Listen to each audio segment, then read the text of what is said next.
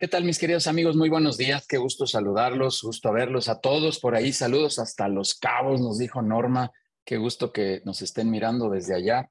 Eh, desde Nesa también por ahí alguien nos escribió. Y bueno, de muchos lados seguramente. Muy, muy buenos días. Gracias, amigos madrugadores, empresarios madrugadores que están por acá. Ya veo muchos ahí en sus, en sus cámaras. Qué gusto de verdad saludarlos, Armando, Pamela, Casas, Hugo, bueno, algunos que andan por acá, Armando Leiva también, César. Bueno, en fin, muchas, muchas gracias, mucho gusto en saludarlos. Gracias por estar aquí en este espacio de People and Business, donde queremos compartir contenido de alto valor para ustedes. Y el día de hoy hablar de sustentabilidad, eh, pues me parece un tema importante. Ahorita platicaba con Mariana antes de abrir la sala. Son estos temas a lo mejor más chiquitos, no menos importantes, sino de estos que dejamos ahí como en segundo término, pero que no es menos importante. Un concepto que también Mariana ahorita me, me, ratificarás mi creencia o me, me, tendré que retractar de lo que estoy pensando, pero yo creo que a veces este concepto de la sustentabilidad está como muy metido también para los corporativos, ¿no? Para las grandotes empresas, grandotas empresas. Los consejos directivos también a mí me lo han dicho mucho, es que esto de los consejos es como para las grandes empresas. Y no es cierto, no necesariamente. Las pymes, y tú estás muy enfocado en un mundo pyme, ahorita ya te presentaremos formalmente, Mariana, las pymes también podemos entrar a este mundo de, sustentabilidad, este mundo de la economía circular, que lo oímos y lo oímos de repente, yo creo, y no sabemos muy, muy, bien de qué se trata. Y hoy nos vas a traer aquí las bases como para poder arrancar este concepto dentro de nuestras pymes. Mariana, de verdad, muchísimas, muchísimas gracias por aceptar esta invitación. Cuéntanos muy breve de qué se va a tratar el webinar de hoy. Judy, muchas gracias. Buenos días. Buenos días a todos los que nos acompañan. En efecto, eh, gracias por, por estar, por despertarse, por querer participar. Y sí, es correcto, el, todos los temas de sustentabilidad y el medio ambiente y, ante tantas cosas que escuchamos todos los días, lo más importante es tener un contexto lo más claro posible. Y lo que vamos a ver es eso. La presentación, lo que les voy a compartir, lo hice pensando en que sea muy claro para cualquier tipo de público y que veamos cómo si podemos participar, cómo si podemos sumar y puede ser mucho más eh, divertido de lo que pudiera parecer de repente los términos. La idea es que se vayan con una perspectiva sobre todo muy amable. Súper, Mariana. Pues de verdad, muchas, muchas gracias. Gracias por estar aquí. Ahorita te vamos a presentar formalmente ya te vamos a dar el espacio completo para que nos platiques de este tema de la economía circular que de verdad todos tenemos que entrarle, todos deberíamos de entrarle. Así que muchas gracias, Mariana. Y déjenme rápido, rápido repasar los avisos. La próxima semana tendremos por aquí a Alejandra Guzmán, ¿no? Es la que se están imaginando.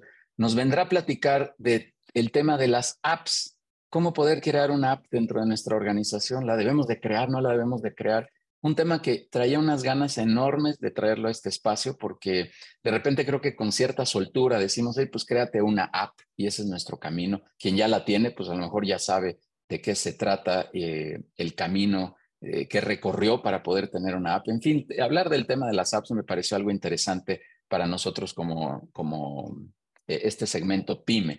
La siguiente semana tendremos a Javier Solano, eh, de nueva cuenta recién estuvo por acá y ahora nos va a hablar de productividad con, con algunas herramientas de tecnología, cómo poder aumentar la productividad de nuestras empresas con herramientas de tecnología. Javier Solano, que es director de una organización que se llama Accentit, uno de los partners más grandes de Microsoft, y pues siempre nos trae información de alto valor, muy, muy información actualizada, información muy reciente, así que será de muchísimo valor poder compartir con, con eh, Javier este espacio. Quiero hacerles una invitación súper, súper especial. Esta es una invitación estelar, esta es nuevecita. Somos aliados de negocio de la Feria Iberoamericana de Innovación y Emprendimiento. Somos aliados de negocio de esta feria que sucederá el próximo 12, 13 y 14 de septiembre en, en Santa Fe. Y como aliados, pues tenemos ahí algunos espacios que vamos a compartir con todos ustedes. Si alguien esté interesado en asistir, por favor escríbanos. Ahorita le voy a pedir ahí a Denise y a Dair que vayan poniendo sus datos para que nos escriban, escríbanme a mí, escríbanos por redes. Ya estamos lanzando algunos promos ahí en redes sociales para quien quiera estar eh, como invitado y también como ponente. Si quieren tener algún stand o algo así, escríbanos para que puedan participar. Hay, lugares todavía ahí para que tengan su participación. El evento es de entrada eh, gratuita, así que, insisto, solo habrá que hacer algún registro y podrán estar en esta Feria Iberoamericana de Innovación y Emprendimiento, una feria que para quien recuerde un poquito aquella semana del emprendedor de hace muchos años, bueno, pues va a regresar en otro concepto, de otra forma, con otros eh, protagonistas, coordinadores y autores de todo esto, pero de verdad con un impacto impresionante. Se están esperando alrededor de unas 10 mil personas en este evento, así que por favor, repito, 12, 13 y 14 de septiembre, todos cordialmente invitados, escríbanos y con gusto hacemos la coordinación, ya sea para que vayan como visitantes o simplemente, eh, perdón, o, vayan también como eh, ponentes, como expositores, si es que deciden tener un espacio por ahí. Así que anótenlo, por favor, en sus agendas. Los invitamos el 23 de agosto a la reunión de vinculación empresarial que tenemos de manera presencial, nuestra reunión mensual presencial. Todos cordialmente invitados a esa sesión. Si no pueden venir, vengan los lunes. Invitados a los consejos directivos, que, insisto, es el espacio donde nos hemos especializado y lo que más nos gusta hacer. Este solo es nuestro brazo de contenido donde compartimos información y, eh, pero vénganse a los consejos, insisto. Síganos ahí en redes sociales, todo se llama People and Business. Síganos en Spotify con las entrevistas a directores de People and Business. El canal de Spotify se llama Conectamos Experiencias Empresariales. Y bueno, pues ya saben, ahí están todos los avisos de siempre. Síganos, por favor, para que podamos seguir compartiendo muchísima información para todos ustedes. Mariana, pues vamos a darle, vamos a darle, por favor, quiero, me fui de volada para poder dar todo el espacio que necesites y nos compartas este concepto de economía circular. Y voy a presentar a, Mariana Vegas, que Mariana es líder empresarial en compañías nacionales e internacionales, ha apoyado a decenas de empresas para transformar sus negocios, sobre todo empresas familiares que buscan ser sustentables. En 2014, funda Melior Consulting para fortalecer ejecutivos, empresas y encauzar proyectos a un mejor camino conferencista y creadora de sistemas de capacitación, así como socia fundadora de la Universidad de Alta, Dirección, la eh, Unidad, orgullosa mexicana, madre de dos hijos universitarios, deportista, vaya que es deportista, el otro día no estaba confesando algunas cosas que no les voy a contar, pero vaya que le entra al deporte. Y amante de la naturaleza, su propósito superior, ser la suma de las personas que ayudo a brillar. Eh, estudió ingeniería civil, tiene una maestría en, alta, en dirección financiera por el TEC, maestría en ingeniería ambiental en la Universidad Tecnológica Latinoamericana, una especialidad en dirección de operaciones en la UP, certificación en sistemas LEAN en el Instituto Johnson Johnson en Miami, coach certificado internacional por la Federación Internacional de Coaching Deportivo y cursando actualmente nada más para que se siga preparando Mariana, el doctorado en economía circular justamente por Earth Life University. Debo decirles también que estamos haciendo una alianza bien, bien grande con Mariana, con nuestras organizaciones, con esta universidad que dirige Mariana y con People and Business. No les podemos contar nada, no les cuentes nada, Mariana, pero ya, ya pronto sabrán todo lo que estamos haciendo como, como alianza entre estas dos organizaciones. Mariana, es tu espacio, es tu casa. Gracias por venir a compartir contenido y te dejo para que por favor nos, nos compartes. Vamos a cerrar micrófonos, el chat ahí abierto para preguntas y es todo tuyo el micrófono, María. Muchas gracias. Ahorita que hacías la, la presentación, siempre es importante comentar que soy estudiante todavía del doctorado, estoy doctorando todavía. Ese es, es importante el, el compartirles. Y bueno, mm, como les decía en un principio, mi intención en este espacio que vamos a tener juntos es poder darles una perspectiva diferente de, de los temas que escuchamos y a veces desconocemos y solo es cuestión de, de tener un poquito de curiosidad. Eh, dividí nuestro, nuestra agenda, el, contenido, en seis puntos muy particulares. Uno es hacer una rápida radiografía ambiental, el otro es platicarles de la Agenda 2030, pasar al concepto de, economía lineal circular. Voy a eh, plantear un caso práctico que es el de uno de nuestros eh, queridísimos eh, aliados, em, clientes de muchos años, que es la empresa IQ Uniforms, y platicarles del diseño sostenible, el famoso upcycling, y acciones de impacto plazo. Yo le llamo impacto plazo en el sentido de que no hay corto, mediano, largo, es simplemente hagámoslo ya. Eh, estos puntos que elegí eh, fue mm, el origen, está en, los, en las preguntas que me hacen de manera recurrente. y que con mucha curiosidad me abordan y me dicen esto, qué, cómo, cuándo. Y por ello elegí esta, esta agenda. Em, como decía Judiel, cualquier eh, duda en el, en estaré muy pendiente, todos estaremos muy pendientes del chat. ¿Qué términos escuchamos hoy? Bueno, sustentabilidad, sostenibilidad, el reciclaje, temas de cambio climático que ya los estamos sufriendo, por supuesto, el greenwash, que este es eh, también eh, delicado en el sentido de que son empresas que aparentemente sí están haciendo acciones a favor de, y la realidad es que no es lo suficientemente profundo, el, el, trabajo, las acciones, el calentamiento global, por supuesto, que a veces se vuelve alarmista, la extinción de especies, que esto es real, es, es triste y real, el efecto invernadero y más por el lugar geográfico en el que nos ubicamos en la Ciudad de México, los tiraderos a cielo abierto, que también es un tema que se empieza a complicar, la, el ESG, que es todo este concepto de gobernanza responsable y que tiene mucho ya que ver con temas de financiamiento, banco, y la Ley General de Economía Circular, que pues ya es parte de nuestro, de nuestro día a día. Pero dentro de todos estos términos que podríamos estar escuchando, hay un dato importante eh, que quiero compartirles para ahorita que empecemos a adentrarnos en el concepto. Y es que actualmente el 91.4 de nuestra producción mundial de bienes no es circular. Y por ello el interés cuando, cuando hice la maestría en ingeniería ambiental y empecé a descubrir este, esta gran, gran área de oportunidad, por no decirle eh, problema, eh, me pareció que este era el dato más alarmante en el que había simplemente que ponerse a trabajar. 91.4 de lo que hacemos no es circular, lo que significa que estos productos y materiales terminan en flujos de desechos.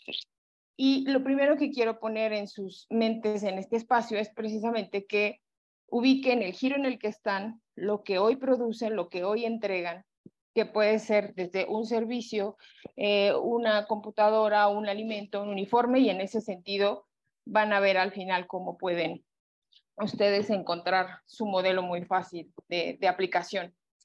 Em, en ese sentido, y alineado a estos conceptos, sucede algo que es eh, la famosa Agenda 2030 de la ONU.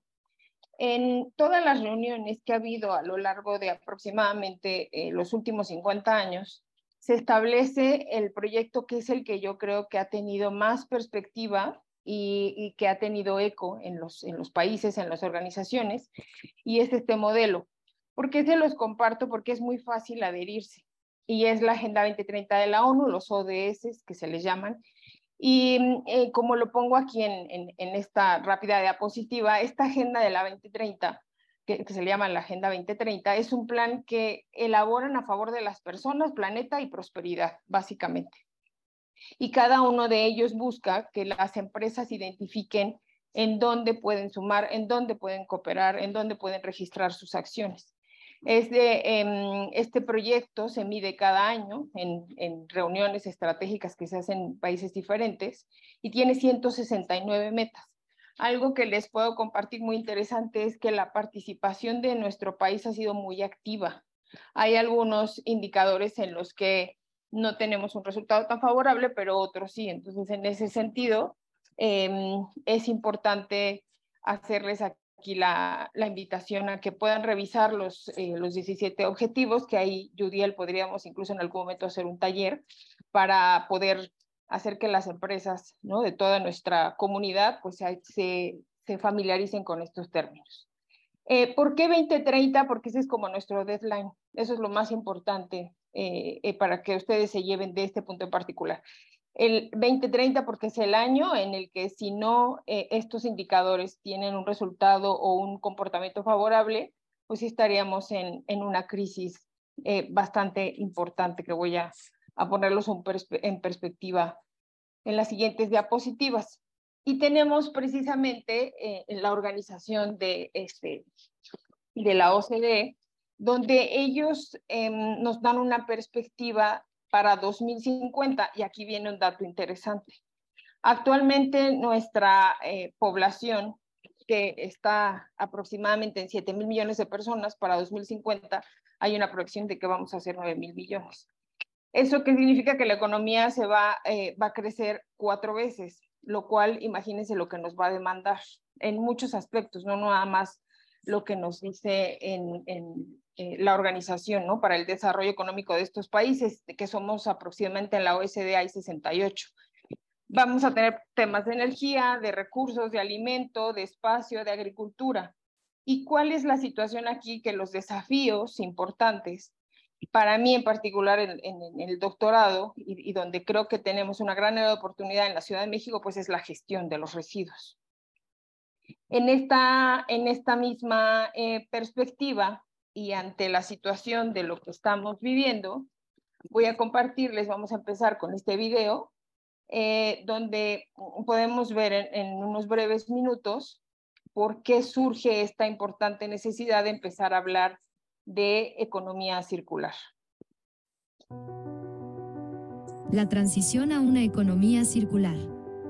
De acuerdo con la Secretaría de Medio Ambiente y Recursos Naturales Semarnat, en 2019 se generaron más de 44 millones de toneladas de residuos, y para el 2030 se contempla sean 65 millones por año. Cerca del 90% termina en tiraderos a cielo abierto o rellenos sanitarios, los cuales en ocasiones pueden estar mal operados o no cumplir con la normatividad. Por esto, es urgente buscar alternativas responsables con el aprovechamiento de los recursos. Es el caso de la economía circular. La economía circular reemplaza poco a poco a la economía lineal, en lugar de fabricar, consumir y desechar, se busca que los materiales tengan una vida más larga al ser reutilizados todas las veces posibles. Son tres principios. 1. Eliminar residuos y contaminación desde el diseño. 2. Mantener productos y materiales en uso. 3. Regenerar sistemas naturales. En México el 18 de noviembre de 2021, el Senado de la República impulsó el dictamen por el que se expide la Ley General de Economía Circular. La Ley General de Economía Circular es de observancia general en todo el territorio nacional. Sus principales objetivos son promover la eficiencia en el uso de productos, servicios, materiales, materias primas secundarias y subproductos, a través de la reutilización, el reciclaje y el rediseño. Para apoyar a las empresas a transitar hacia modelos de negocios sustentables, Innovative de México inauguró su planta, Circular Films, ahí se procesa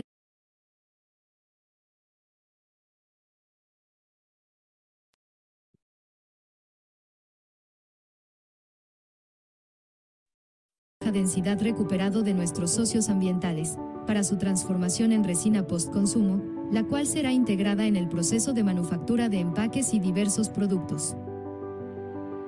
Esta inversión es primordial para contribuir a la transición hacia la economía circular.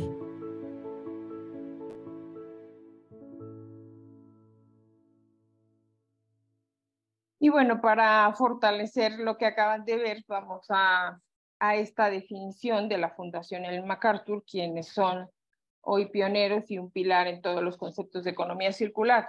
Y lo voy a leer textualmente. Dice, en nuestra economía actual extraemos materiales de la tierra, como lo vimos en el video, fabricamos productos a partir de ellos y finalmente los desechamos como residuos. Hasta ahí el proceso es lineal, que es lo que eh, hacemos ya sea desde simplemente las acciones en el hogar o en, las empresas y más en los giros de producción.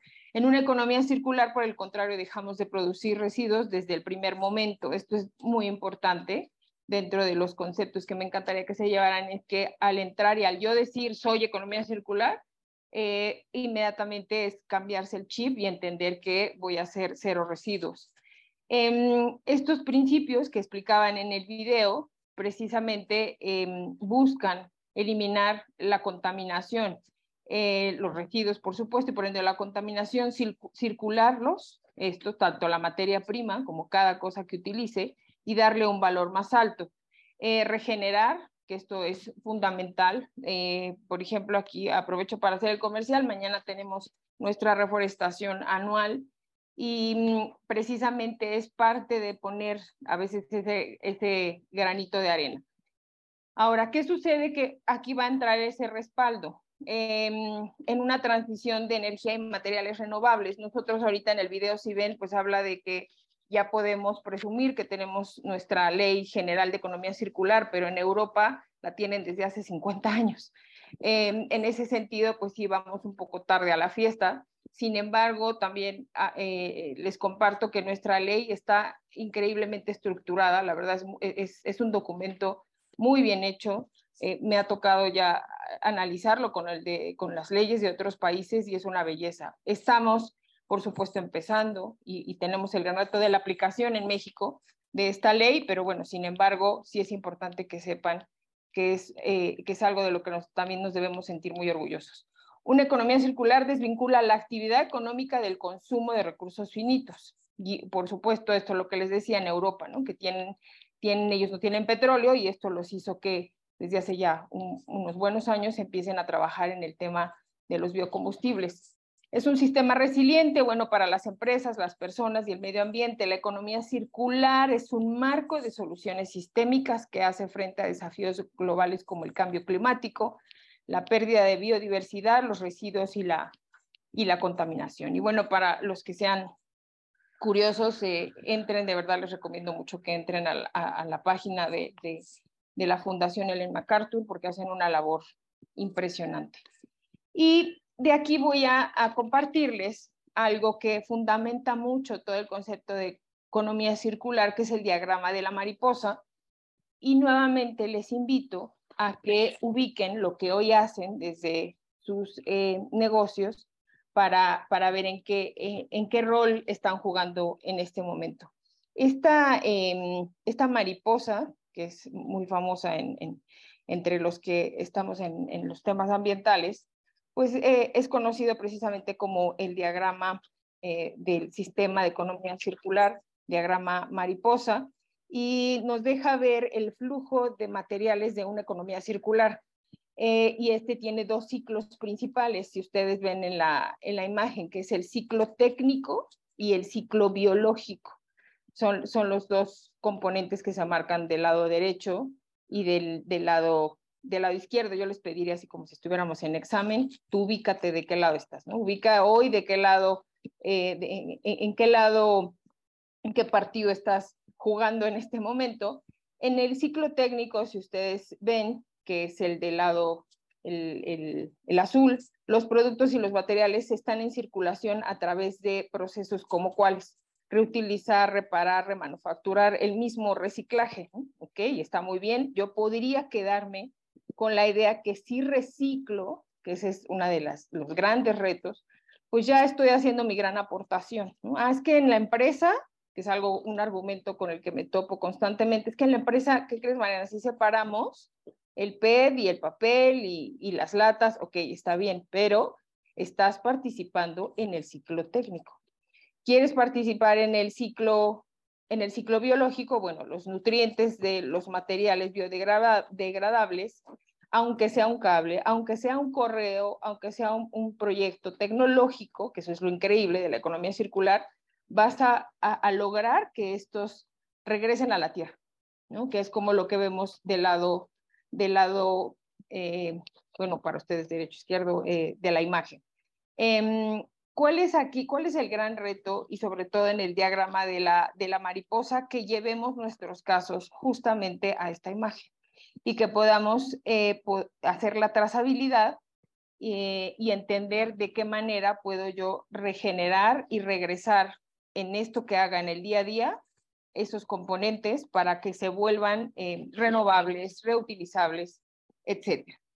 Entonces, bueno, en ese sentido, continúo y les comparto algo que es muy interesante porque cuando también hablamos de estos conceptos me dicen, uy, de aquí a que nosotros lo logremos, pero si entonces no tenemos un buen control de los residuos, bueno, tenemos afortunadamente eh, eh, casos sumamente exitosos de ciudades eh, tal vez pequeñas, medianas, no todavía tan grandes, y aquí les dejo la lista. Estas son las ciudades cero desperdicio que a través de la implementación de la economía circular de algo tan simple como el análisis del diagrama de la mariposa, por ejemplo, em, han logrado ya ponerse en el ranking de ciudades cero desperdicio. Que es muy importante aquí comentarles, por supuesto que hay un tema de impuestos, de sanciones, de multas, sí, claro, pero no es todo. Tiene mucho que ver con la conciencia de los ciudadanos y bueno, están estas eh, estas ciudades que están en India, Corea del Sur, Filipinas, Malasia, Indonesia, eh, Filipinas, tiene dos ya, Japón y Ruanda. Em, ¿Qué otro aspecto es importante compartirles en, en, este tema? Lo que está pasando en el mundo. Y aquí creo que varios de, de, ustedes, ahorita que vi eh, quienes están acompañándonos, les va a hacer mucho sentido. Miren, casos más exitosos. Elegí los que pueden ser más atractivos y les pueden hacer más sentido. Rolls Royce, por ejemplo, ¿no? que vendía las turbinas para los aviones de todas las empresas. Pues no, ellos decidieron ya no rentarlo, sino eh, eh, ya no venderlas, perdón, sino empezar el modelo de renta. Eh, ¿Por qué? Porque se dieron cuenta que así podrían tener la responsabilidad de las turbinas y sus piezas. Y ahora tienen este modelo eh, de, arrendamiento. Eh, Bosch, que empezó también con el tema de las herramientas, rentando herramientas, pues ahora ya se están yendo a los electrodomésticos para poder hacerse cargo y entrar en el tema de recuperación post-uso.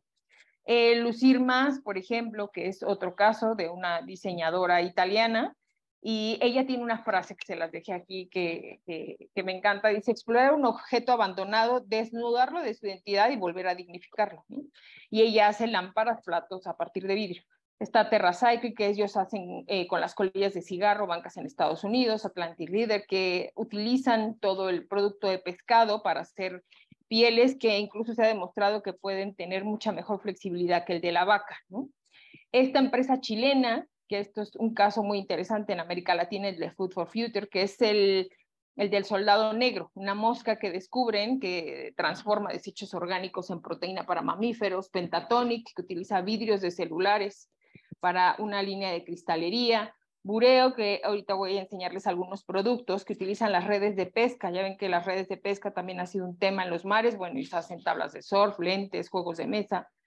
Biofase, que hace popotes hechos con semilla de aguacate, Belibel, que convierten motos en muebles. Eh, Dan Rosger, este es increíble, este es un caso muy interesante porque esto sucedió, esto sucede hoy en Pekín, que tienen un grave problema de polución y ellos eh, el, el 35% de su contaminación es quema de carbón, entonces ellos decidieron hacer una torre para transformar ese smog en diamante. Entonces, imagínense, un anillo de diamante elimina mil metros cúbicos de aire contaminado. Y tenemos el caso de Massimo Bottura, que es un chef, y tiene una frase también que lo ha hecho muy famoso. Él dice, los desperdicios son comida fuera del lugar. Es una belleza aquí para mis amigos del giro del restaurantero. Él, por ejemplo, tiene, estos son sus cinco, sus cinco tops, ¿no? El del tallo de un brócoli hacen puré, del banano maduro pudín, de la piel del banano carne vegana, del pan duro el mejor pesto y semillas de aguacate, el té este, un té con antioxidantes y esto lo ha hecho muy famoso, su manera de trabajar con los desperdicios y no les quiero decir cuánto cobra.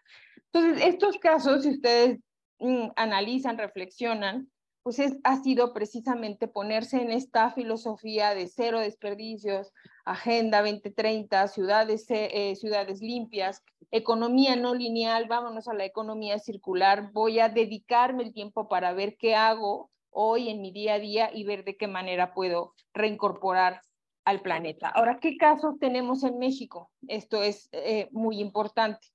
Tenemos el caso de Allen, probablemente por, por Allen no los ubiquen, pero tal vez sí por sus marcas comerciales, Pinol, Cloralex, Ensueño. Eh, este grupo em, ha hecho una labor también de la que eh, debemos sentirnos muy orgullosos porque les comparto aquí, de hecho les dejo su propósito, lo que ellos llaman su propósito superior, y es algo muy sencillo, es construir un mundo más limpio y sostenible a través de soluciones prácticas e innovadoras para el cuidado del hogar, así como la producción de materias primas y productos industriales de la más alta calidad. Ellos, eh, ¿dónde está lo circular? Ustedes podrían decirme. Y aquí es donde me gustaría que empezáramos a ver la diferencia. Si yo me quedara solamente en la primera, el primer párrafo, eso es economía lineal. Aunque ellos dijeran que son sostenibles y somos sustentables y empresas socialmente responsables, si ellos solo hicieran eso y reciclaran solamente sus botellas, eso seguiría siendo economía lineal. ¿Dónde se vuelve circular? En el segundo, en el segundo párrafo.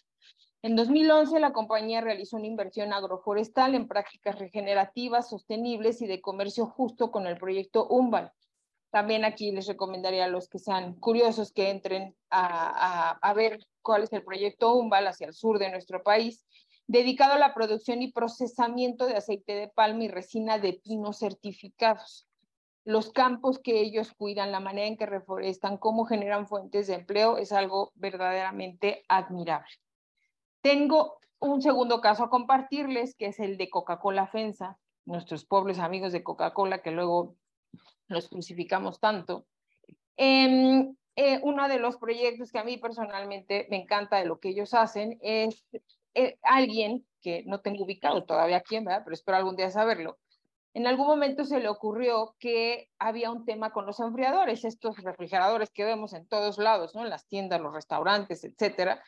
Y empezaron a identificar que eso era parte de su responsabilidad, de su cadena, estos enfriadores, estos refrigeradores, y en 2019 inauguran su planta, la EOS Repair, que es esa foto que se ve ahí, donde, donde están eh, inaugurando en ese momento en San Juan del Río, no muy lejos eh, de aquí, y lo hacen para evaluar los componentes de los enfriadores en los puntos de venta, ¿no? Y aprovecharlos a través de la recuperación, reparación, reutilización o reciclaje.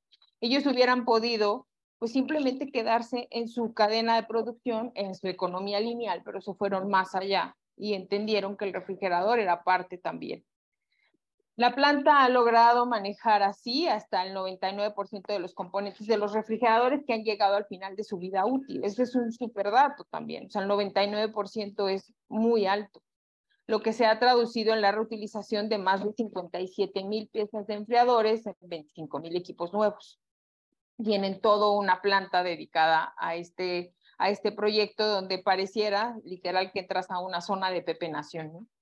Este esfuerzo ha ahorrado hasta ahora más de 1.8 millones de toneladas de dióxido de carbono, que es, es mucho de lo que hacemos cuando eh, entramos en modelos de economía circular. Lo primero que eh, si alguno de ustedes dijera, oye Mariana, yo quiero ayúdame a hacer mi transición, lo primero tendríamos, que tendríamos que hacer es ubicar ¿Cuánto están ustedes impactando en temas de dióxido de carbono? ¿Cómo está su huella de carbono en este momento? Ese es, de los indicadores eh, más importantes eh, a medir ahorita ya en cualquier empresario o cualquier organización responsable, saberlo. Y me voy al tercer caso eh, en, en, nuestro país, que es el de la petroquímica Brashkem. Ellos em, lanzan una resina de polietileno que es el polietileno que le, llamamos eh, de, alta de, alta densidad, de, alta, de alta densidad, perdón, elaborado a partir de material reciclado post-consumo.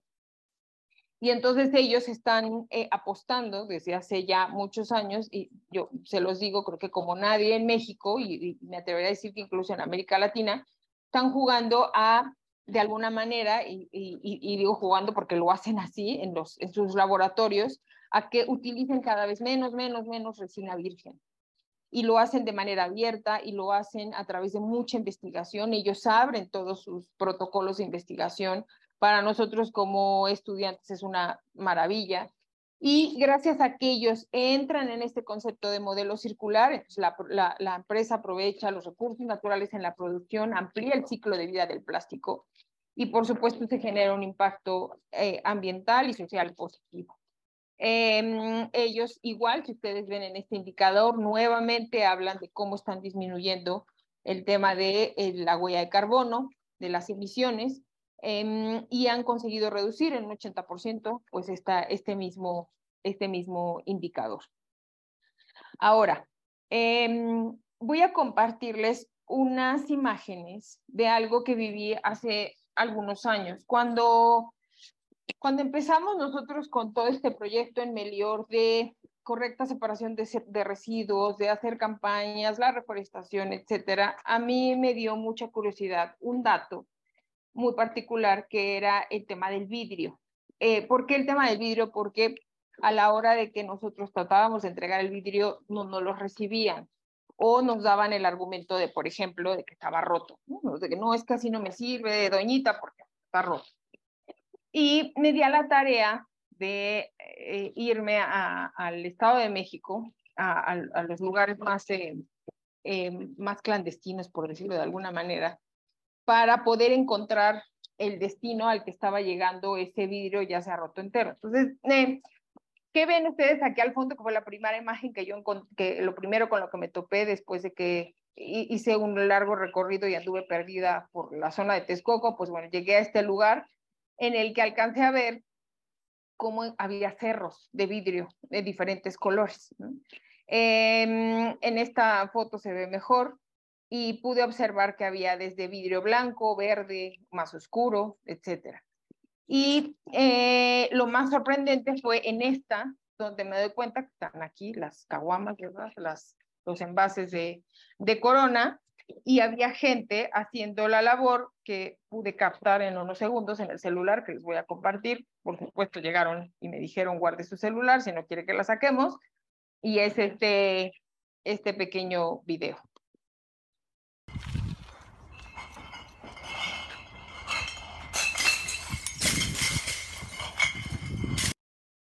Y eso fue todo lo que pude, lo que pude tomar antes de que, de que llegaran y me dijeran guarda su celular.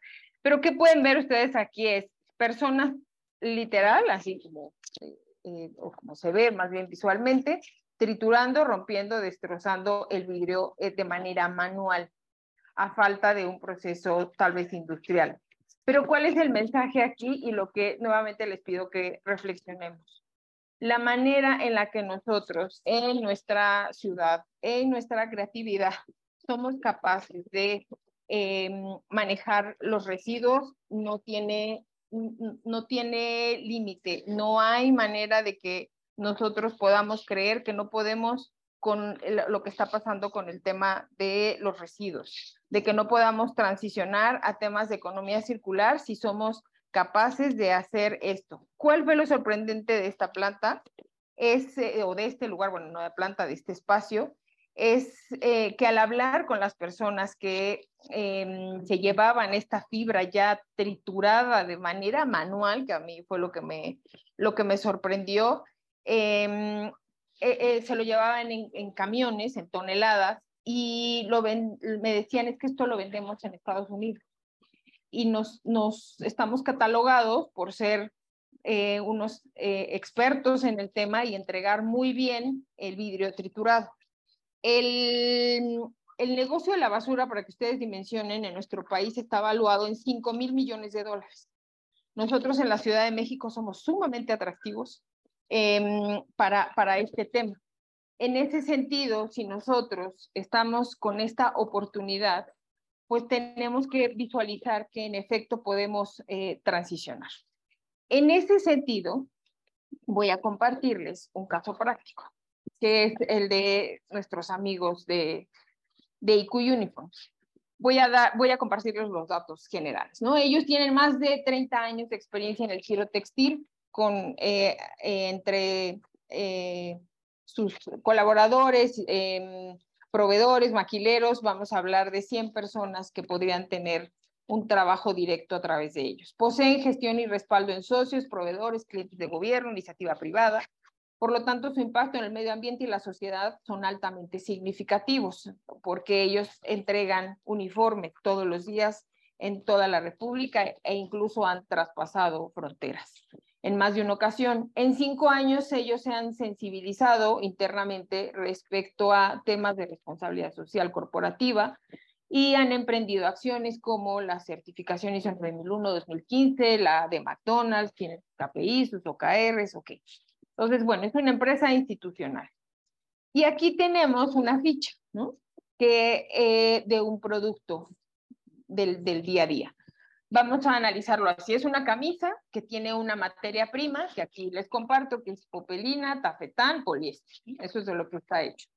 Y su producción podríamos decir que es corte, costura, sublimado. Ellos van a empaquetar en bolsas y cajas de cartón, van a distribuir en un viaje en un camión a la sed del estado de Tamaulipas y su consumidor van a ser alumnos de primaria la durabilidad de esa camisa va a ser de un año. Si nosotros hacemos un análisis de lineal, entonces sabríamos que eh, esto es hasta aquí, hasta donde ellos podrían llegar. Su proceso es lineal, su modelo de economía es lineal y no hay más allá. Ahora, esta descripción de este sistema lineal me haría que yo tuviera que hacer toda esta derivación que les pongo aquí rápidamente, entender que la materia prima tiene un proceso profundo, que la producción me va a requerir agua, gas, electricidad, que el empaque me va a implicar que esa bolsa y esa caja también tenga un impacto porque va a llegar a algún lugar, que si utilizo transporte, ese transporte, gasolina, eh, combustible, las horas hombres del chofer y el uso, que eso es lo importante, también tomar conciencia. El uso, ¿por qué? Porque cuando esa camisa llegue al niño de la primaria, pues la van a lavar y la van a planchar y va a tener un proceso de desgaste. Para que ustedes más o menos analicen, no porque yo los quiera, ¿verdad? De espantar, pero cuando eh, nos adentramos en este tema, podemos em, comprender hasta dónde yo me hago responsable de los productos que utilizo y entonces viene un, flujo que se le llama un flujo de referencia o inventario de ciclo de vida, que es el famoso ACB. Eh, y en ese sentido tú puedes entender solamente a través de una camisa el impacto que podría tener en kilogramos, en kilowatts, en huella de carbono, en huella hídrica, lo que haces. Y esto solo es para ponerlos un poquito en contexto y cierro el caso de ellos con este diagrama. Si nosotros nos quedamos, si lo, dejáramos en el modelo de economía lineal, su proceso se dividiría en materia prima, digo aquí le puse algodón, la maquilo, la manufactura, la venta que se le hace a sus respectivos clientes y llega la prenda al trabajador y hasta ahí, yo me quedo hasta ahí. Pero si me voy al modelo de economía circular, entonces tendría que derivar en estos ocho pasos. De cuatro pasaría a ocho. ¿Qué sería lo interesante en el tema de la tela? Pues que habría que hacer, y ahorita en un video eh, que les voy a compartir va a quedar más claro, yo tendría que hacer un análisis de esa tela, ver todo el proceso, hasta dónde va a llegar y hacerme responsable, es decir, entrar en una, un proceso de recolección, ya sea que lo haga yo u otras partes o incluso otros proveedores, pero sí ser parte de esa recolección, ¿ok? Eh, participar en la clasificación, estar pendiente de la destrucción, ah, insisto, aunque no la haga yo, pero me hago responsable de la cadena.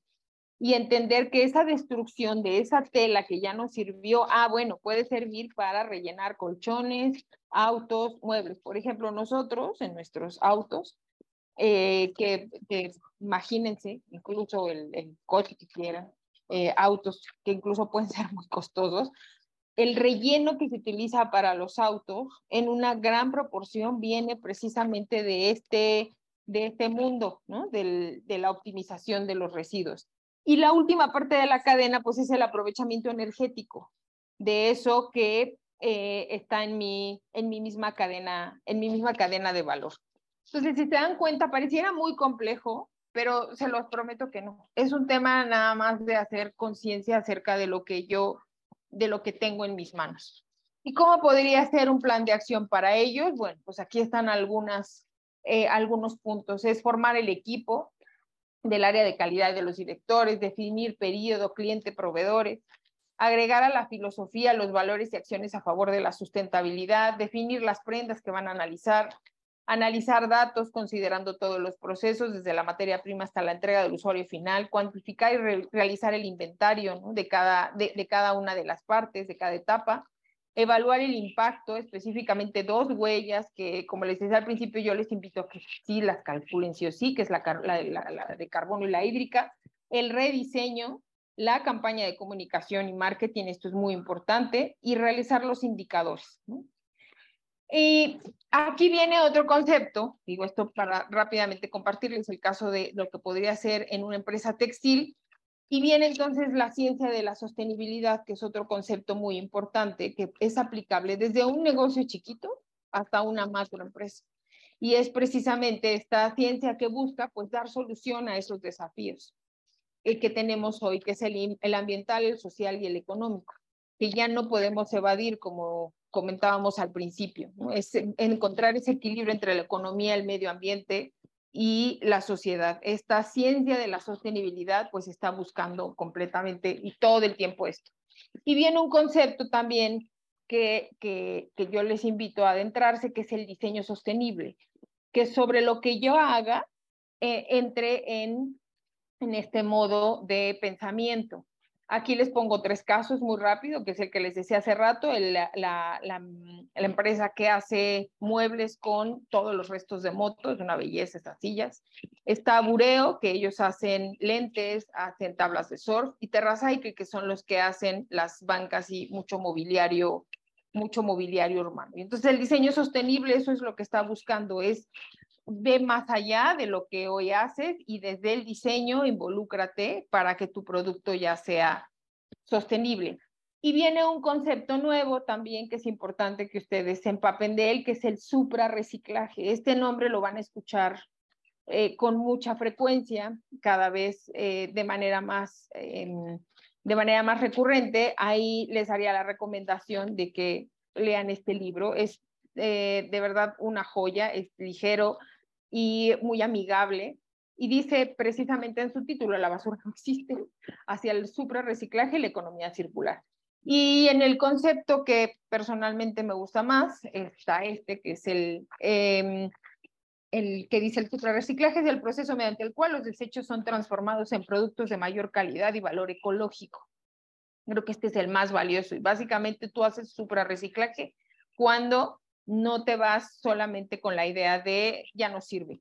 Les voy a compartir este video, es una cápsula muy pequeña acerca precisamente de otro proyecto muy interesante que estamos haciendo aquí en, que se está haciendo aquí en México.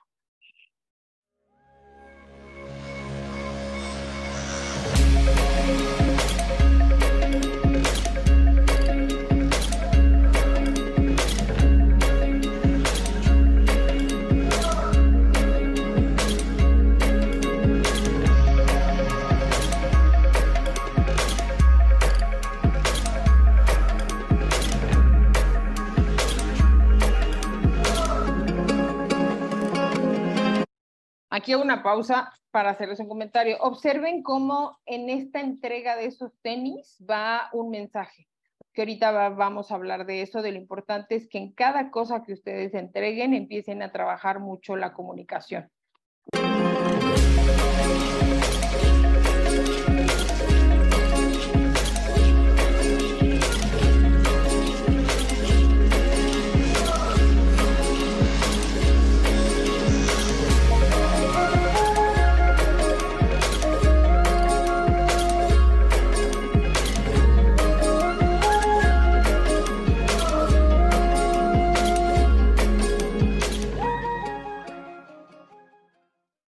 Bueno, ahí pueden ver precisamente todo el uso, el impacto, las fuentes de empleo.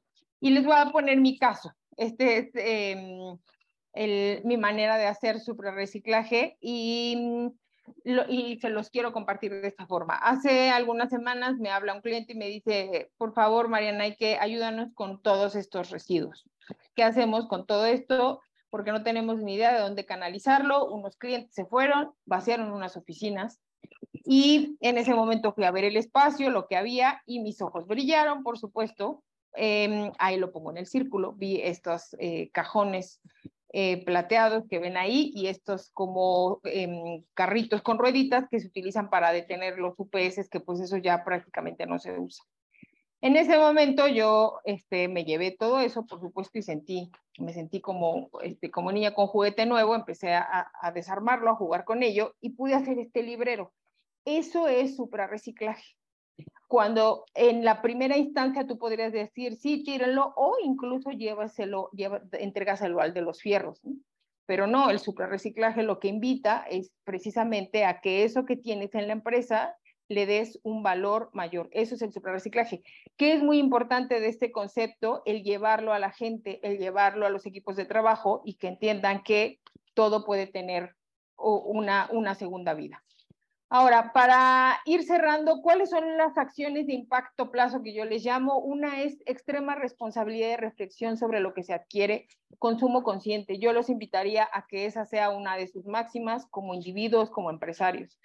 La segunda, los protagonistas debemos hablar el mismo idioma, aquí nuestros equipos de trabajo y familias, y ahí hago la invitación para que podamos eh, impartir desde las pláticas, los talleres, los cursos en sus empresas y que la gente empiece a hablar, todos empecemos a hablar este idioma. La tercera es participar en las jornadas de sustentabilidad que hacemos en Melior. En la universidad incluso se va a incluir ya la materia de economía circular en nuestro diplomado de alta dirección. Y estas son acciones muy sencillas que nosotros no cobramos incluso, que es correcta separación de residuos, la reforestación, implementación de centros de separación, apoyo a grupos vulnerables, certificación a proveedores. Son acciones que ayudan para, para incluir, para entrar en este mundo. Agregar a la filosofía empresarial, también los invitaría. Pueden ya poner ustedes en sus páginas, en sus menús, en todo lo que manejen, en el propósito superior, conceptos de sustentabilidad, economía circular, reciclaje, ya lo pueden, lo, podemos trabajar buscar dentro de los 17 ODS eh, aquellos en los que la empresa se encuentra trabajando. Les aseguro, cuando lo he hecho con, con, con empresarios, se sorprenden mucho de que por lo menos cinco ya no, no, lo habían analizado y resulta que ya están impactando. Comunicar, ¿no? Lo que les decía, eso es muy importante. En lo que hagan, comunicar, comunicar y empezar a hacer mucho ruido de todo este tema eh, de, a favor de. Y si nos vamos un poco más a aspecto monetario, dinero, financiamiento, pues hay sistemas de fondeo, ahí tienes otra, otra razón por qué hacerlo.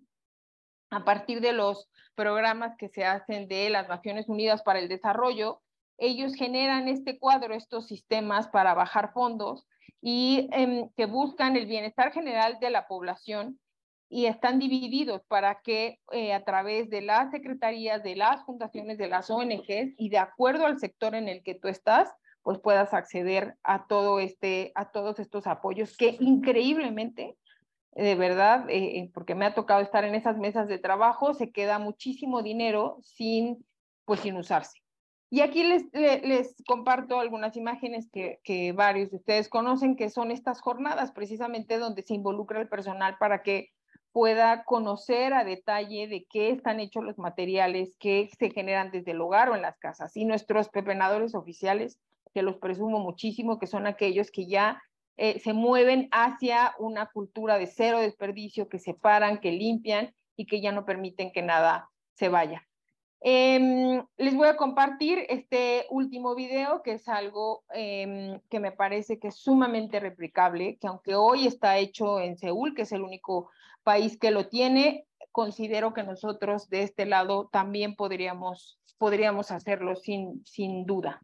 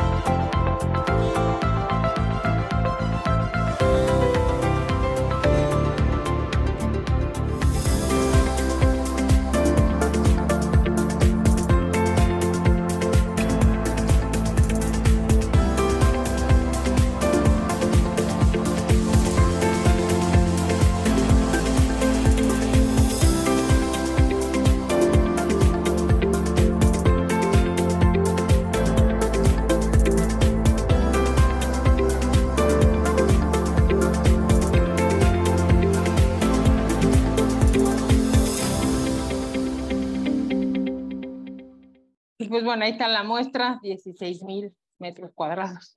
Y es hoy el centro de suprarreciclaje más grande del mundo. Eh, con las condiciones de lo que les decía, de cómo está nuestra eh, catalogado el negocio de los residuos, por no decir de la basura en nuestra ciudad, pues con más razón podríamos generar muchos proyectos en esta misma línea. Y bueno, aquí algunas referencias de, de documentos, artículos, proyectos. Es muchísimo lo que se está haciendo hoy en el mundo, es mucho lo que estamos haciendo en México y nos debe hacer también sentir orgullosos de, de, que estamos activos, de que estamos siendo protagonistas y cada vez que hay reuniones, encuentros, revisiones de protocolos, México queda excelentemente bien parado. Entonces, bueno, pues hasta ahí la información, mi estimado Yudiel, gracias por el espacio, por la escucha y, espero que se, que se lleven esta, esta reflexión para que pongamos manos a la obra. Mariana, de verdad, gracias, gracias, porque esto nos trae una reflexión bien profunda y yo, yo destaco otra vez, perdón que lo repita, pero el que las pymes podemos hacer algo, las pymes podemos sumarnos a estas iniciativas, podemos trabajar a esto. Tú sabes, y lo voy a decir clarito, Mariana, nosotros estamos muy enfocados en este segmento pyme, pero esta creencia que, que existe de, pues desde presupuestos, desde alcances, desde operatividad y una serie de cosas que hay para conceptos de este tipo y que están más alojados en la, en la corporación eh, pues rompámoslo. Qué padre que vengas a, sacudirnos pensando en qué podemos hacer. Yo digo, con, con, cuidado, pero digo, pues desde pequeñas acciones, ¿no, Mariana? Pero que esas poquitas van sumando y ese poquito a poquito va sumando. Yo, yo tengo la creencia que por, por poco que sea vamos a sumar a, todo lo que hoy se está generando. Mariana, hay por aquí algunos comentarios, déjame revisar y vemos si alguien se anima también con alguna pregunta, que, que presione ahí el botón y le, le damos acceso. Gavino, Gavino Urbano nos dice, eh, ¿cómo se hace la trazabilidad en, esta economía circular? Ah, buenísima pregunta. Lo primero es analizar tu proceso lineal. O sea, lo primero es saber qué estás haciendo hoy eh, respecto a la entrega, a la materia prima, a quién impactas. Una vez que tenemos claro, que es donde entra esto que les decía que se llama análisis de ciclo de vida, pasamos a hacer de manera em, muy cuidadosa en la transición a, circular en respecto a la pregunta de eh, la trazabilidad, tiene todo que ver con los indicadores. Ahí es donde nos podríamos dar cuenta que el, efecto, ¿no? desde eh, a quien le compras, a quien le entregas, la gasolina, por ejemplo, a veces no contemplamos eso, las empresas de mensajería, las empresas que utilizan camiones, ahí habría, hay que analizar datos como em, el, traslado, la huella de carbono, las horas hombre, eh, un correo, por ejemplo, eso es un muy interesante, un correo genera huella de carbono y, así. Entonces la trazabilidad es fácil hacerla una vez que te sientas a, a planearla. Súper, súper, Mariana. Eh, muchos mensajes aquí de felicitación y de reconocimiento a tu, a tu contenido. Te, felicitan, nos felicitan, pero bueno, tú eres hoy la protagonista de esta sesión. Eh, Susi de León nos hace un comentario que sí quisiera leerlo. Me interesa eh, la implementación en la construcción con desarrolladores, empezando por uno muy pequeño que le dio la oportunidad. Ya he trabajado con la construcción en los cities y ahora y ahorrando 30% en gasto de obra y no quisieron seguir con la implementación de ODS. Bueno, vaya, vaya tema, ¿no? Son 30% a todos nos, nos caería muy, muy bien, pero bueno, pues son, son un poco los, los eh, mitos, tal vez, eh, Mariana, que tenemos que romper al respecto. Eh, por aquí Jesús Gutiérrez nos dice, dime, dime. Ay, perdón, a mí me gustaría comentar de eso de la construcción. E, es parte de, está pasando mucho y qué bueno que ponen esa pregunta, a mí me gustaría también que se quedaran con el mensaje de que cuidado con las certificaciones también, porque no necesariamente eh, para generar un ahorro, para dar este beneficio, impacto ¿no? al medio ambiente, a la, sociedad, a veces no, no necesariamente tienes que pasar por ese proceso de una certificación como son las LEED que se utilizan en la construcción, no necesariamente, y se pueden hacer cosas más in-house que te permitan generar ahorro también. Entonces, eh, valdría la pena retomar ese caso de la construcción, yo feliz de apoyar. Súper, muchas gracias. Jesús Gutiérrez por acá nos dice, creo que la tecnología es básica en este proceso. ¿Cómo has visto que se aplique? Sí, totalmente, sobre todo en el ecodiseño. En, en, el caso de la tecnología, por ejemplo, uno de los casos que les puse de los que hacen zapatos con plástico, eh, que los hacen ya a través de sistema 3D, pues imagínate, analizan a través de, de, los equipos, a través de, el, de esta tecnología de láser, 3D, por un lado. El otro tema importante donde entra la tecnología son en las herramientas, en los software, para poder analizar el consumo. Las empresas que se hacen responsables de sus costos, por ejemplo, ahí impactan en los 17 ODS también, y entonces eso es tecnología, utilizar herramientas para optimizar es tecnología. Eh, no usar papel y utilizar plataformas, ¿no? Tantas que ya hay es tecnología. Entonces, realmente em, sí, totalmente de acuerdo en ese comentario de que es ir de la mano, no, no pelearnos, ir de la mano, aunque seas una empresa pequeña. Otra vez el mensaje. Sí, exacto. Súper. Bueno, más, más comentarios ahí de reconocimiento a tu, a tu contenido. Eh, voy a leer otro que también me resulta interesante, no, no, menos para las felicitaciones que, bueno, no nos, lleguen, no nos llenen el ego, Mariana. Alejandro Casas, eh, me lleva mucho más eh, que la claridad de lo que es una economía circular, qué maravilla. Pero lo importante se nos dice por acá, he tenido guardado por años baterías tanto de UPS como de pequeñas que usamos en nuestra empresa y no es muy claro qué hacer con eso para no contaminar más. ¿Alguna propuesta de, de, de qué empresa lo recicla? Felicidades nuevamente muchas gracias, Alejandro. Sí, fíjense que alguien que hace muchísimo trabajo para eh, el tema de residuos electrónicos, estos son residuos electrónicos, es el Instituto Politécnico Nacional. Ahí yo lo que, la, invitación que haría Alejandro, y si quieres, por supuesto, te, te, apoyo en ese sentido, porque los UPS son todo un tema y, y son para bien y para mal porque en el momento que los desmantelan no sabes qué jugo así le sacan a los UPS, es una maravilla pero al mismo tiempo si los dejas empiezan a, mm, emitir eh, plomo, eh, cadmio, varias sustancias, entonces no lo puedes tener guardados. en ese sentido, eh, si quieres, si entras a la página del Politécnico, ahí vas a ver sus famosas jornadas de recuperación de residuos electrónicos. Muy bien. Vamos a traer aquí a Fernando Villegas desde Irapuato. Fernando, qué gusto saludarte. Ya te bajamos aquí al escenario. Amigo, por favor, tu pregunta. Muchas gracias, buenos días, felicidades Mariana. Eh, mira, mi pregunta es, nosotros manejamos dispositivos médicos y las grandes compañías tienden a hacer productos desechables, cada vez más desechables. Eh, normalmente por reglamentación se tienen que incinerar, es decir, los hospitales los manejan como productos con cierto riesgo. Eh, mi pregunta es, no sé si hay alguna alternativa o si tú tienes considerado el impacto de, con respecto a esto, porque yo no alcanzo a visualizar cómo entrar a una economía circular y vaya que nosotros pues comercializamos todo este tipo de productos. Sí, buenísimo eh, también la, la pregunta, Fernando. Gracias. A mí me tocó estar y, y, eh, tengo sensibilidad con el tema. Eh, trabajé muchos años en el Laboratorio Médico Polanco y en un hospital militar. Entonces, uno de mis grandes cocos, cuando estuve en esas dos grandes empresas, pues eran los RPBIs, los residuos peligrosos biológico-infecciosos que creo que es dentro de toda la cadena, lo que son esos y los órganos, de todo lo que son órganos, tejidos blandos, es súper delicado el, el, proceso y aparte es caro. Sí hay empresas que se dedican a la, a la destrucción formalmente, sí existen, son costosas, pero creo que donde está la gran área de oportunidades en los equipos, justamente, en los aditamentos el cable, el catéter, el otro tipo de tal vez de, de, material que se utiliza en el giro de la salud, que todos ocupamos y más en un momento de, de, urgencia. Y hay una gran área de oportunidades, lo que te podría decir, enorme, porque quien, quien, le, quien le, le, le dé a ese giro de, de, recuperarlos, simplemente recuperarlos de la manera correcta desde los hospitales y luego desmenuzarlos, porque habría que, habría que desmenuzarlos.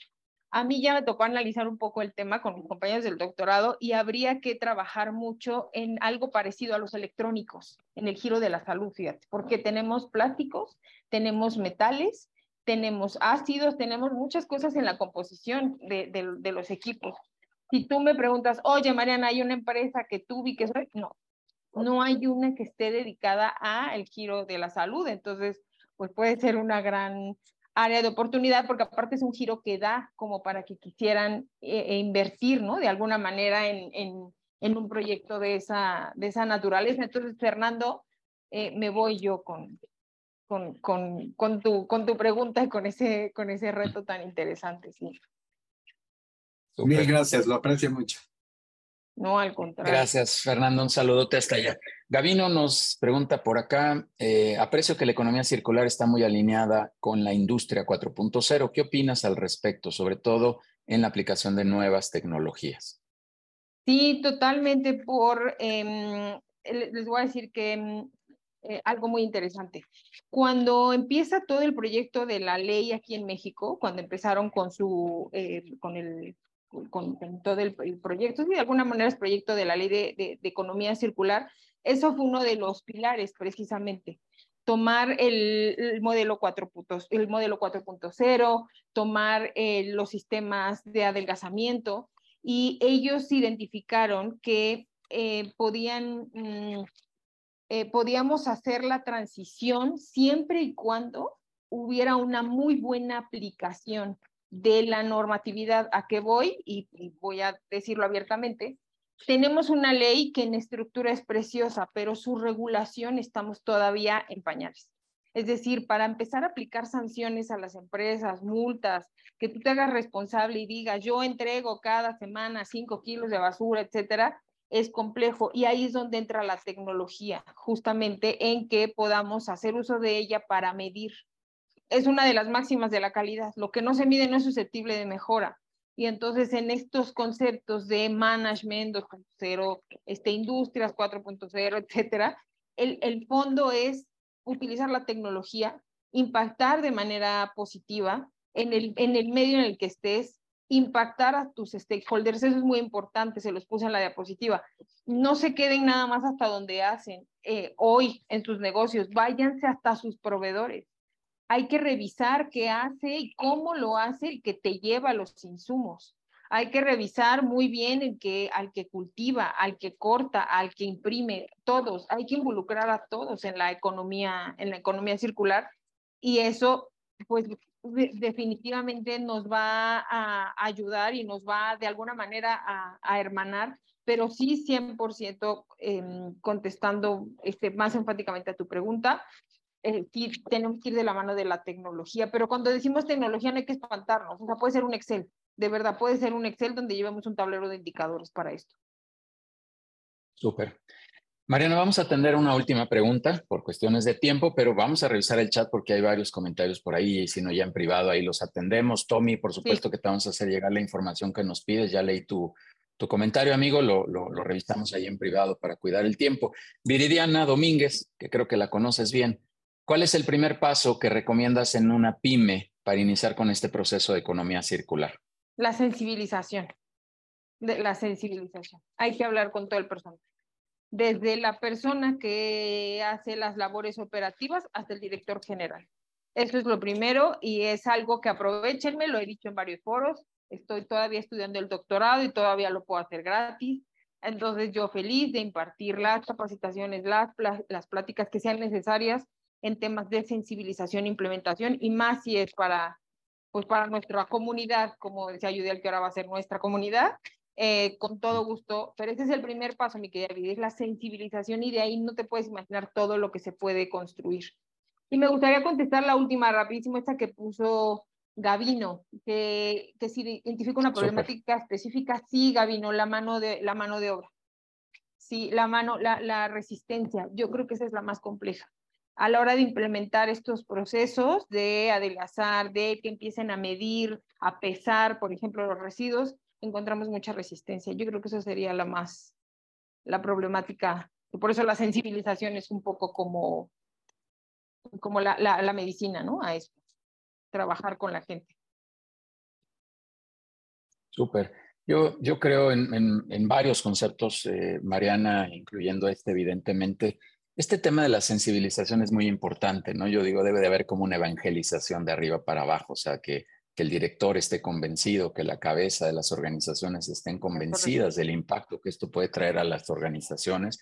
Y de ahí, bueno, pues habrá una derrama y habrá quien no lo entienda, como siempre, pero eh, yo creo que sí hay esta, este, este permeo de arriba hacia abajo, insisto, creo que se pueden lograr cosas, la verdad, espectaculares. Mariana, me voy a comprometer a mandarte el chat para que después con calma lo leas, porque hay muchos mensajes de agradecimiento, de felicitación. Eh, me siento muy complacido y sí, efectivamente, no les podemos adelantar mucho, pero tenemos una fuerte, fuerte alianza ya prácticamente sellada entre la organización que dirige eh, Mariana y People and Business. Así que vamos a tener una cercanía de mucho contenido, de mucha información, de muchos programas, de muchísimo más eh, contenido a través de, Mariana y de todo su equipo. Y evidentemente también People pues aportará lo que hasta hoy está haciendo con la parte de la consejería, contenidos en estos espacios, muchas cosas. Ya no ventilemos nada, Mariana. Mariana, un comentario, un comentario de cierre, por favor, que tengas ya para redondear esta sesión. Vamos a ser ciudadanos conscientes, por favor. Es, es un llamado, más que mensaje, es un llamado, vamos a convertirnos en ciudadanos muy conscientes. Y muchas gracias por el espacio tan increíble, Judiel, y por todo el trabajo tan maravilloso que hace todo tu equipo. De verdad, gracias. Muchas gracias. Gracias a ti, gracias a Viridiana, también a Adriana Domínguez. Le mandamos un saludo. Eh, y bueno, habrá noticias, sí, un abrazote. Y habrá noticias en breve eh, entre estas dos organizaciones que ya les platicamos. Estamos muy contentos de todo este logro. Mariana, te queremos compartir, por supuesto, aquí un, un reconocimiento digital que llegará virtual allá a tu, a tu correo, a tu teléfono, para que lo recibas con muchísimo, muchísimo cariño en agradecimiento a, este, a este espacio que nos acabas de, dar, que nos acabas de brindar y de verdad con muchísimos comentarios de agradecimiento y de, de, de, buen, de, buena aceptación a este tipo de contenidos que de verdad, créanme, créanme que los cuidamos con muchísimo este, ahínco y ponemos muchísima atención en todo lo que estamos generando aquí. Muchísimas gracias, Mariana. Voy a dar algunos avisos ya de despedida. Recordarles también la semana que entra vamos a tener por aquí a Alejandra Guzmán que nos estará hablando de apps, de cómo crear apps, por qué crearlas, tenerlas, no tenerlas. Y ya las tienes, bueno, pues a lo mejor hiciste el camino correcto, tal vez no. Ya nos platicará Alejandra Guzmán de todos estos temas. Después estará Javier Solano, este director de Accentit, un partner importante de Microsoft hablándonos de cómo generar productividad dentro de las organizaciones con herramientas de tecnología también, por cierto.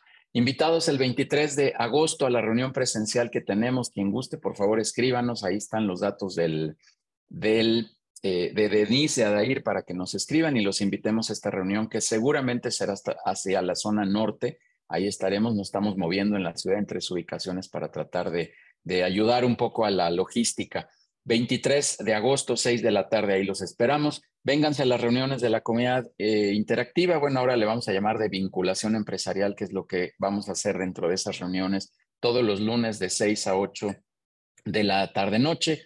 Em, por favor, vénganse, vénganse vía Zoom. Se me estaba escapando decir eso, que es vía Zoom. Síganos en el podcast de Spotify, Conectamos Experiencias Empresariales donde verán otro tipo de contenido con algunas entrevistas a los directores. Repito, el canal se llama Conectamos eh, eh, Experiencias Empresariales. Síganos en redes sociales, en las cinco principales, búsquenos como People and Business y vénganse, por favor, a un consejo directivo. Veo aquí de bote pronto a Fernando, se ponen buenísimos, ¿verdad? Con una retro y con un ejercicio de compartir experiencias, de conectar las vivencias de un empresario a otro o de varios empresarios a otro. Imagínense tener un grupo de 10, 12 directores hablando sobre temas de nuestro negocio. La verdad es que se vuelve algo fenomenal. Ahí Fernando no me dejará mentir. Bueno, pues muchísimas gracias. Que pasen muy buen fin de semana y nos vemos en el siguiente momento de People and Business. Un abrazo a todos y muchísimas gracias como siempre.